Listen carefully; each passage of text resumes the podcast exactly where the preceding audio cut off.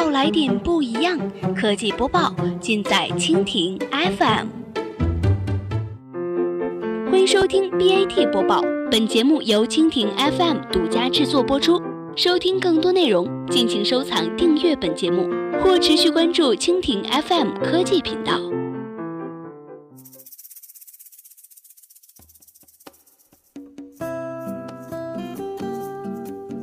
大家好，欢迎收听今天的 BAT 播报。今天呢，我们来关注一下腾讯控股市值缩水近七千亿港元。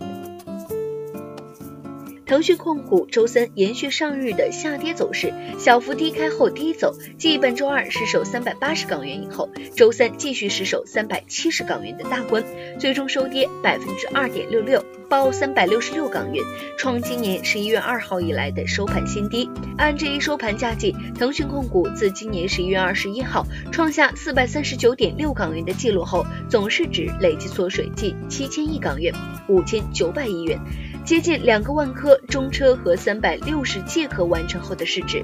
摩根士丹利指出，腾讯每次调整皆为入市的机会，因股份具备强劲的业务变现能力，又有分拆业务的憧憬，所以维持四百八十港元的目标价及增持的评级。华尔街日报引述知情人士称，腾讯音乐娱乐集团正在与瑞典 Spotify AB 就互换最多百分之十股份展开谈判，计划联手向主要音乐公司。讨论歌曲授权问题，有分析称或为腾讯分拆音乐业务于明年上市铺路。招银国际策略师苏佩峰指出，连日极低过后，腾讯自上月中旬公布的业绩以来，升幅已经全数蒸发，现水平是适合建仓的时机。去年今日，市场正式关注美国新总统上场以及储局加息，令资金流入旧经济股，情况和现在极为相似。之后，腾讯就展开长达十一个月的声浪。他相信资金会在一两周后重新关注新经济股，为腾讯提供反弹动力。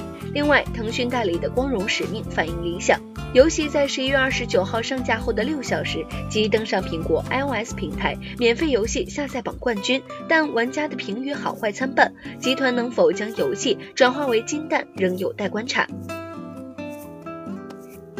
好了，以上就是我们今天节目的全部内容，感谢您的收听。如果您喜欢我们的节目，可以点击屏幕上方的星星来收藏我们的节目。明天同一时间，我们不见不散。